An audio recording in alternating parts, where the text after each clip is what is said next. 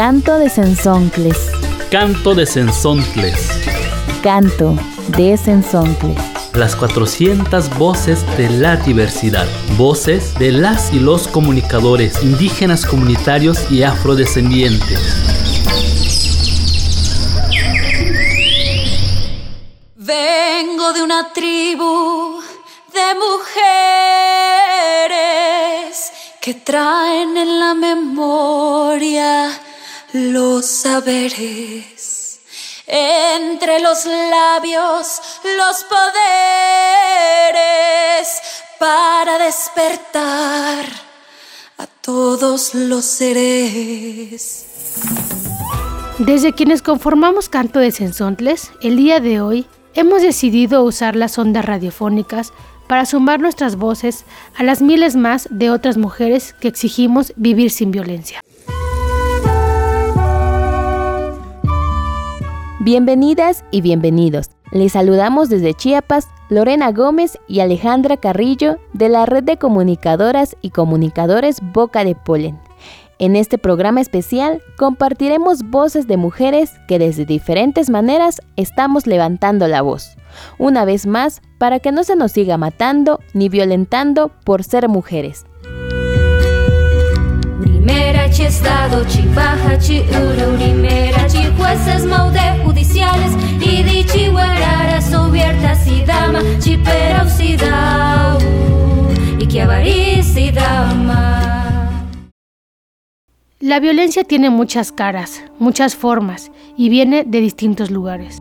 Siete de cada diez mujeres han sufrido violencia en México.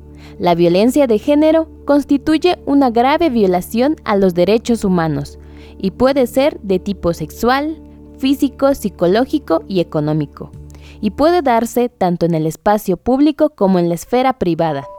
Por ejemplo, existe la violencia por un compañero sentimental, y esta va desde la violencia física, sexual y el maltrato psicológico, manifestado desde las palabras que se usan, las amenazas, la intimidación hacia la mujer e incluso llega al feminicidio. Desde Radio Guayacocotla, Veracruz, nos comparten el testimonio de una mujer que sufrió violencia familiar. Renaciendo nuestra voz. Nadie puede guardar toda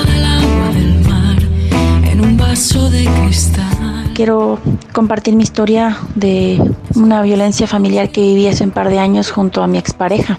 Yo lo conocí mientras trabajaba. Llevamos un noviazgo normal al momento, pero sí con ciertos toques controladores en su momento. El ejemplo que en esos momentos no me di cuenta fue la manera en que yo me vestía, que no le gustaba, que no le gustaba que le hablara a mis amigos, que no tuviera relación con hombres yo no le di importancia. Eh, pasando ese noviazgo nos fuimos a vivir juntos a la comunidad de donde él es.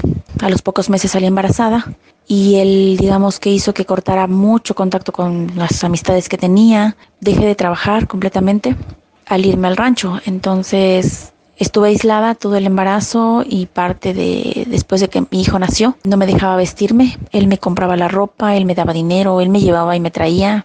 Yo no podía salir sola.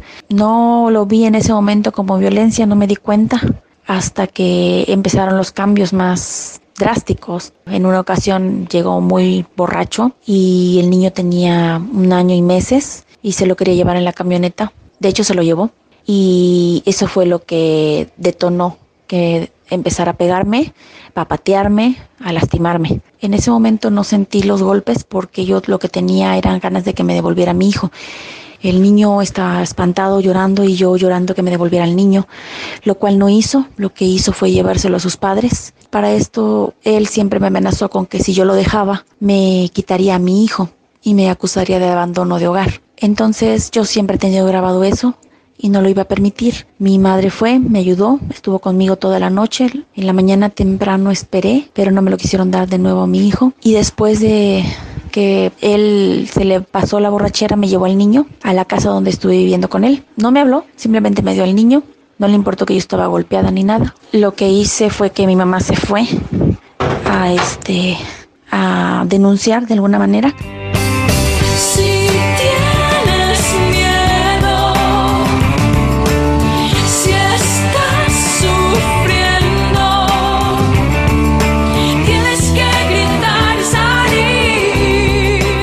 Desde luego él no se presentó en las tres audiencias y yo no quise mover más porque miedo, desinformación, muchas cosas. No quise seguir peleando.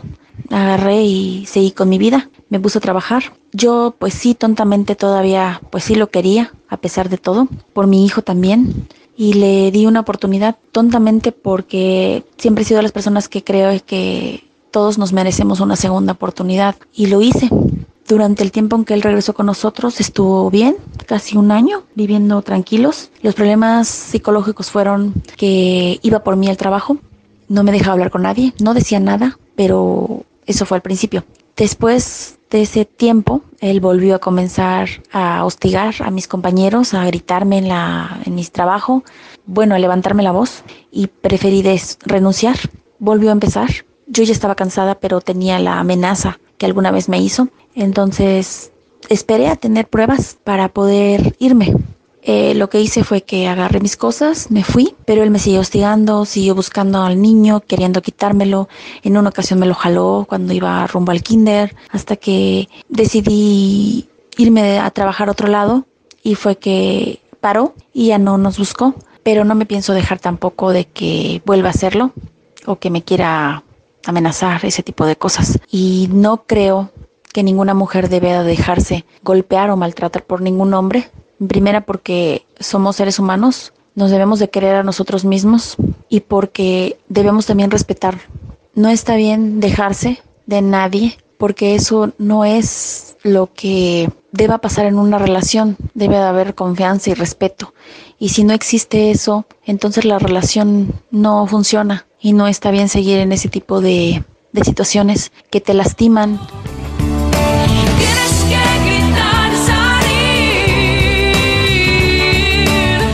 Desde Radio Guayacocotla, La Voz Campesina, reportó Leticia Hernández Hernández para Canto de Sensontles. La violencia de género puede prevenirse. Para que este y otro tipo de violencias disminuyan y lleguen a eliminarse, es indispensable el rol que deben jugar las autoridades cuando están frente a una situación de violencia de género.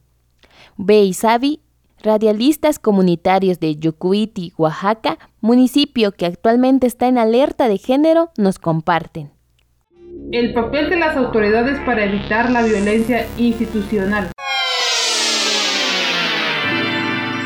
Es responsabilidad de las autoridades resolver los problemas de la comunidad y es su deber frenar la violencia que existe y evitar que ésta se reproduzca. Para eso, es importante que las autoridades apoyen a las mujeres víctimas de violencia cuando éstas vienen a poner una denuncia. Deben tratarlas de manera respetuosa y tomar en serio la queja que se les viene a presentar.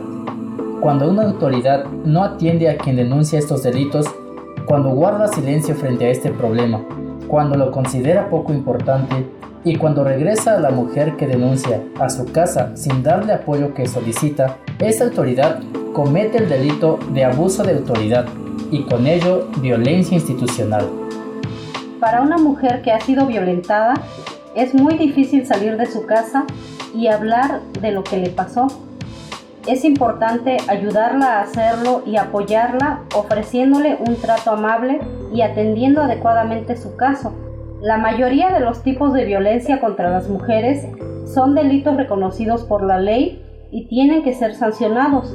Se deben tomar medidas para detenerla desde la raíz. Para eso, también es muy importante darle seguimiento a los casos denunciados para evitar que se vuelva a repetir la violencia ya que cada vez será más grave. Es muy importante tener en cuenta siempre que las acciones o medidas que la autoridad quiera tomar para apoyar en la solución de un problema de violencia tienen que tener la aceptación de la mujer que solicita la intervención de las autoridades, pues la decisión le corresponde a ella. Respetar su palabra, sus pensamientos y opiniones forma parte central del buen trato que se tiene que brindar. Aunque a todas las autoridades comunitarias les toca trabajar para combatir la violencia contra las mujeres y las niñas, hay cargos que de manera especial tienen que atender el problema. Síndico municipal. Quien es elegido por su comunidad para procurar la justicia. Le corresponde dar atención especial a las mujeres que son víctimas de violencia. Eso implica preparación en el tema de la violencia de género, antes de asumir su función y ya en su servicio actuar de manera responsable, dándole credibilidad a la palabra de la mujer, ejerciendo una justicia imparcial y sobre todo ofrecer una solución reflexionada que ayude a disminuir el problema y no a cubrir a los agresores. De la misma manera, corresponde a la o el alcalde municipal como autoridad moral favorecer la atención especializada hacia las víctimas de violencia y la promoción de valores comunitarios que permitan la construcción de comunidades más equitativas, es decir, con más igualdad y sin violencia. Por su parte, la o el presidente municipal y agente municipal le toca gestionar ante instancias de ámbito estatal y hasta federal que otorguen presupuestos para la prevención y atención de la violencia. A las y los regidores de salud les corresponde atender situaciones de emergencia para víctimas de violencia y acompañarlas a la sindicatura para que sean atendidas adecuadamente. Si se trata de estudiantes, la responsabilidad recae en la Regiduría de Educación.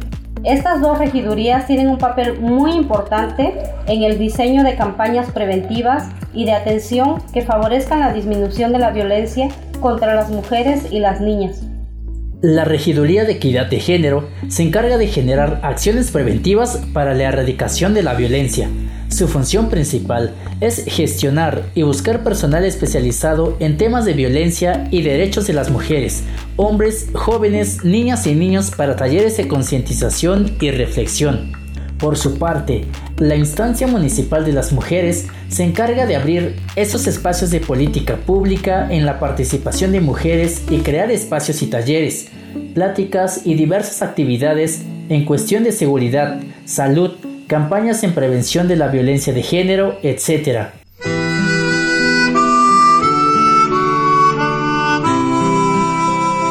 En comunidades, juntas y juntos, podemos crear acciones y sumarnos para tener una vida más armoniosa.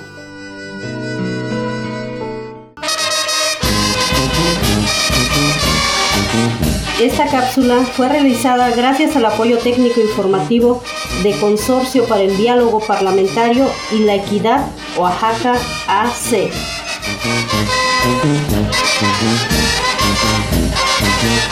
Esta es una producción de B y Sabi, radialistas comunitarios de Yucuiti, con el acompañamiento de Ojo de Agua Comunicación, el apoyo de Cultura, Comunicación y Desarrollo KCDE y el financiamiento de la Agencia Vasca de Cooperación para el Desarrollo.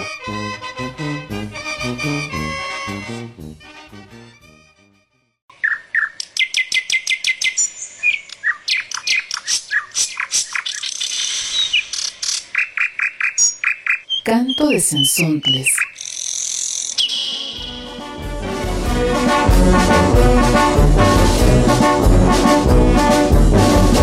Tiemble el Estado, los cielos, las calles, que teman los jueces y los judiciales. Hoy a las mujeres nos quitan la calma, nos sembraron miedo, nos crecieron alas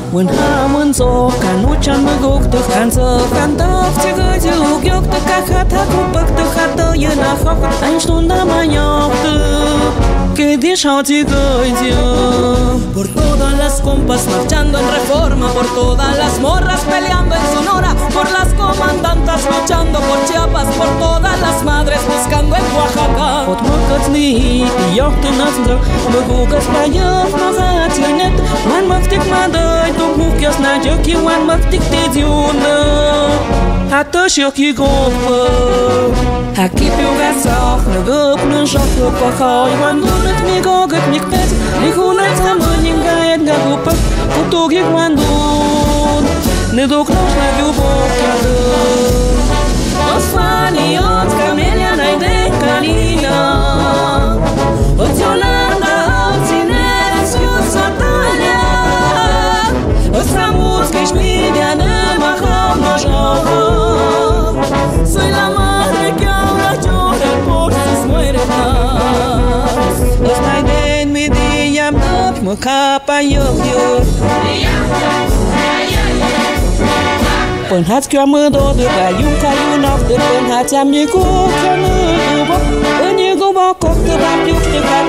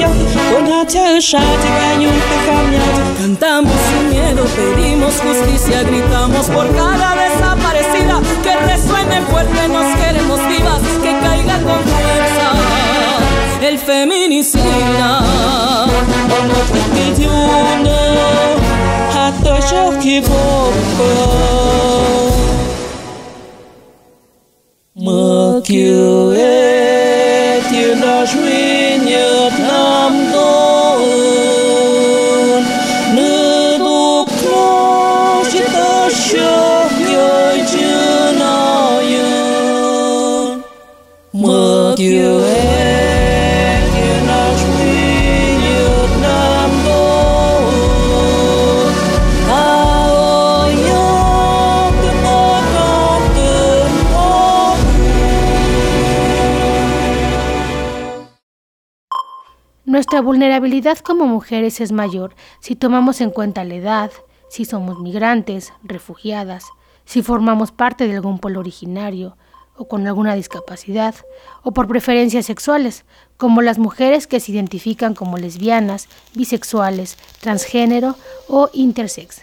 Geraldina Lázaro de Boca de Polen nos habla sobre estas violencias que viven las mujeres por la homofobia y la transfobia en México.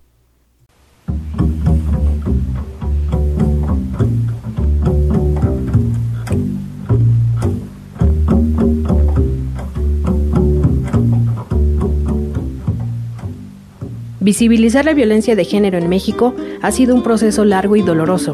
Seguimos en esas. Pareciera que la indignación se extiende, ahora sí nos matan. Pero no basta. Nuestros cuerpos mutilados o desnudos siguen siendo los protagonistas en los medios.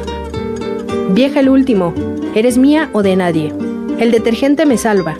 Te cubro las canas, te aclaro, te aliso, te quito la varice y la estría, la lonja ni la sacralidad de la Virgencita, de la Madre y de la Hermana nos alcanza.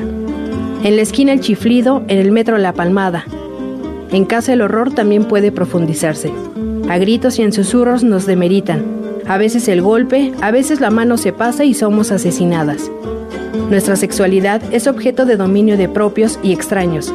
Se cambia por unos pesos o se arrebata. Se viste de blanco o de lo que se pueda en esquinas y bares. Las compañeras trans acompañan la penuria silenciadas y hechas polvo.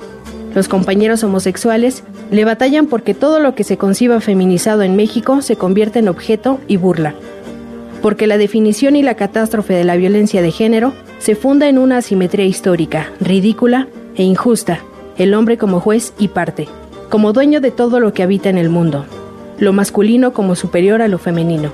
Los hombres de nuestro país ejercen violencia de género y padecen la violencia que propicia un mandato de masculinidad, también histórico, y que les obliga a demostrar a cada minuto su superioridad fundada en una reivindicación constante de su heterosexualidad, de su dominio.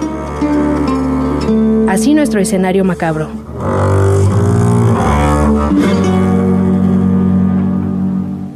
En promedio se estima que se asesina a siete mujeres diariamente en el país. En relación a la homofobia y la transfobia, la estadística oficial aún es incipiente. Al final es una exageración que no nos dejan gritar lo que sea en los estadios, ¿no?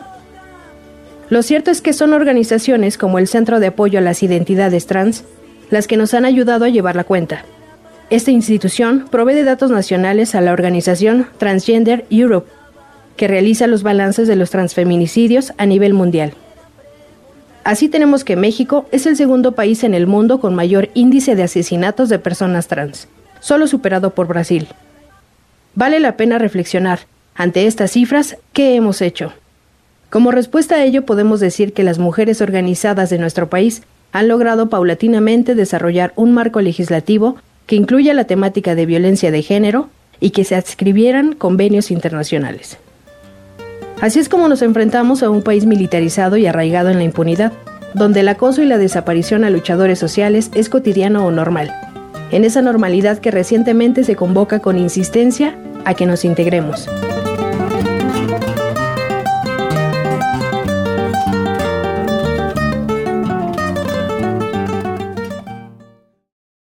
La constante lucha por erradicar la violencia hacia las mujeres es de suma importancia Existen colectivas, organizaciones, movimientos y redes conformadas principalmente por mujeres a lo largo del territorio mexicano que han decidido hacer desde la colectividad acciones que transformen esta indignante realidad que vivimos las mujeres.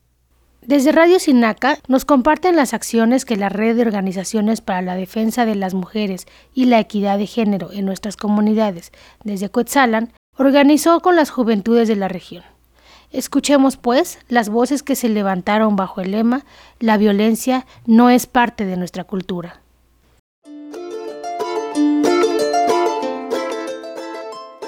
Hola, ¿qué tal? Soy Jessica Morales Mina de la red de formadoras Juan Emilis AC y pues eh, poco a poco hemos ido como impulsando algunas acciones. Creemos que en red eh, podemos tener como mayor impacto.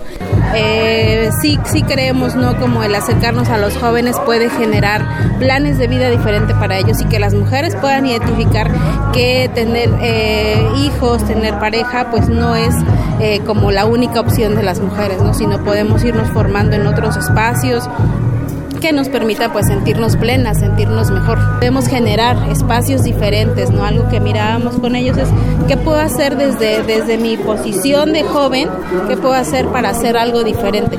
No para el mundo entero, para mí, para mí como, como mujer, como hombre, como adolescente, qué puedo hacer en mi familia, qué puedo hacer. Y es, es complejo, es complejo poder decir pues de la noche a la mañana vamos a modificar, pero sí como ir contribuyendo, si no erradicarla completamente, pero sí ir transformando, ¿no? ¿Qué le pensé? A ver, ¿por qué le pensaron?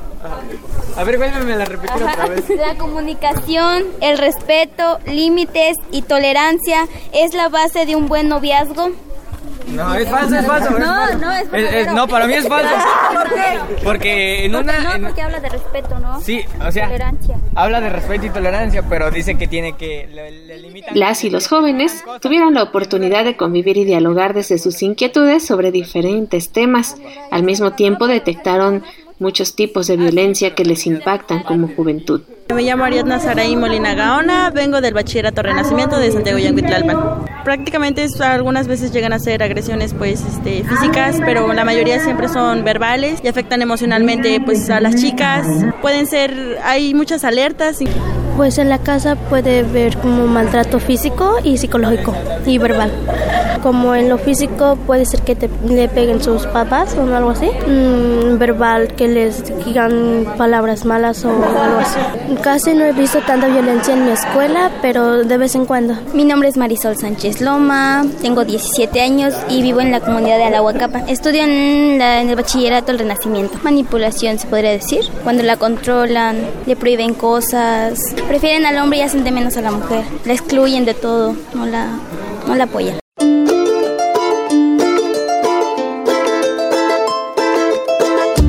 La juventud ha encontrado una voz colectiva y crítica en la RODMI para poder visualizar vidas y relaciones libres de violencia en sus familias y sus comunidades. Porque me gustó cómo es, qué cosas ah, compone una relación sana y qué compone una relación no sana. Cómo trata una mujer al hombre, o sea, y así. Es como se tratan en sí. Una relación donde haya comunicación, donde se respeten, donde haya confianza, tolerancia, donde sí haya amor mutuo, se apoyen uno al otro, no, no haya tantos celos. Y discusiones, uh, ¿cómo se podrá decir? Aclararlas o resolverlas sin gritos, con calma.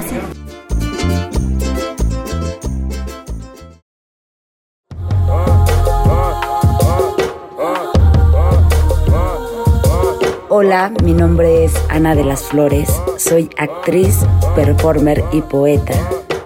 Y yo les voy a leer algunas poesías.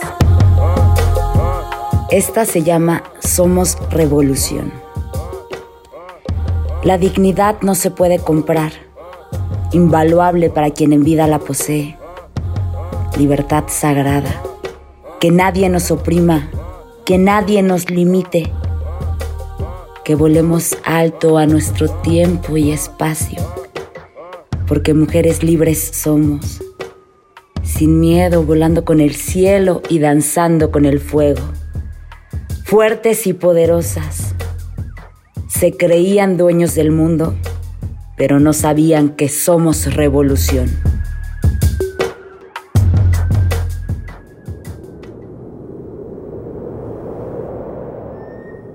De esta forma, llegamos al final de este canto, y desde este espacio, las mujeres decimos ni una más. En la música tuvimos Canción sin Miedo, con interpretaciones de Vivir Quintana y la banda femenil regional Mujeres del Viento Florido, y también la versión interpretada por la Juntanza de Mujeres Indígenas Colombianas. También tuvimos a Luna Santa con la canción Despierten Mujeres. La poesía es autoría de Ana de las Flores, integrante del directorio de Mujeres Afromexicanas Artistas. Nos despedimos no sin antes reiterar nuestra indignación hacia la ola de violencia que día a día vivimos como mujeres. Soy Brenda,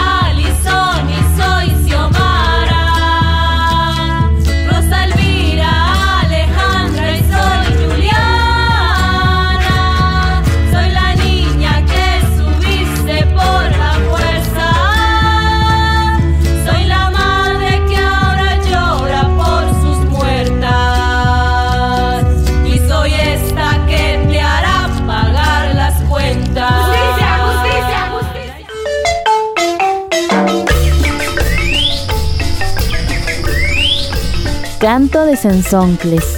Canto de Sensoncles. Las 400 voces de la diversidad. Muchas voces, muchas maneras de ver y preservar la vida.